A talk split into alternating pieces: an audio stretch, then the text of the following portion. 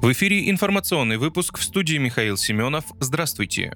Ликвидация прямых выборов мэров не решает городских проблем, зато усугубляет политические, заявил председатель партии «Справедливая Россия за правду» руководитель партийной фракции в Госдуме Сергей Миронов. Ранее Совет депутатов Новосибирска одобрил внесение изменений в устав города, предполагающих отмену прямых выборов главы муниципалитета. Новосибирск стал последним городом-миллионником помимо городов федерального значения, где народные выборы мэра заменены на конкурс. Процесс уничтожения прямых муниципальных выборов в угоду Единой России практически практически завершен, прокомментировал Сергей Миронов. Этот процесс, как и продолжающаяся с подачи ЕР ликвидация выборов по партийным спискам, чреват серьезными рисками. Из-за этого не просто снижается роль партии и утверждается политический монополизм. От избирательных процессов отключают главное звено – самих избирателей. Тем самым разрушается и связь между властью и гражданами, и вся партийно-политическая система. Представители СРЗП настаивают на возвращении прямых выборов мэров городов. Соответствующий законопроект партийная фракция неоднократно вносила в Госдуму. На сегодня прямые выборы сохраняются лишь в пяти региональных столицах – Хабаровске, Анадыре, Абакане, Улан-Удэ и Якутске.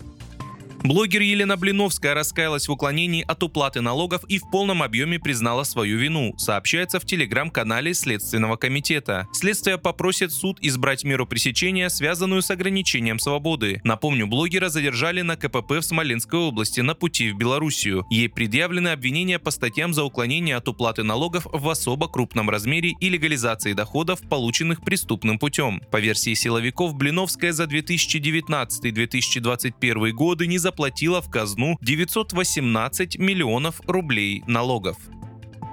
Правительство обсудило меры по сокращению числа россиян, получающих зарплату в конвертах, пишет РБК со ссылкой на источники. Для выполнения этой цели на федеральном уровне будут проводиться проверки организаций, подозреваемых в теневой деятельности, а на региональном будут определяться направления с наибольшим риском теневой занятости и устанавливаться ежегодные целевые показатели ее снижения. Помимо этого рассматривается возможность поддержки компаний, выдающих своим сотрудникам белую зарплату, сообщает издание. В то же время исполнительный директор опоры России Андрей Шубин пояснил, что бизнес всегда стремится функционировать в серой зоне и выйти на белую зарплату для сотрудников предприятиям тяжело, так как в процессе выхода из тени компаниям начисляют старые долги. Согласно данным Росстата, скрытый фонд оплаты труда в России в 2022 году составил 19,5% от общего объема оплаты труда наемных работников. Это минимальный уровень с 1990-х годов.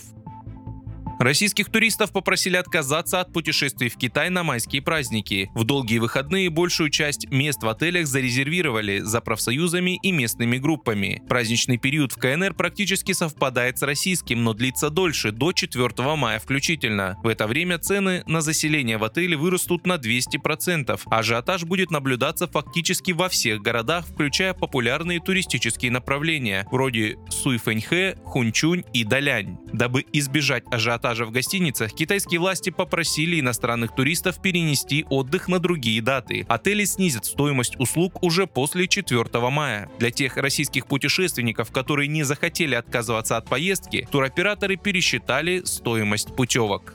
Вы слушали информационный выпуск. Оставайтесь на справедливом радио.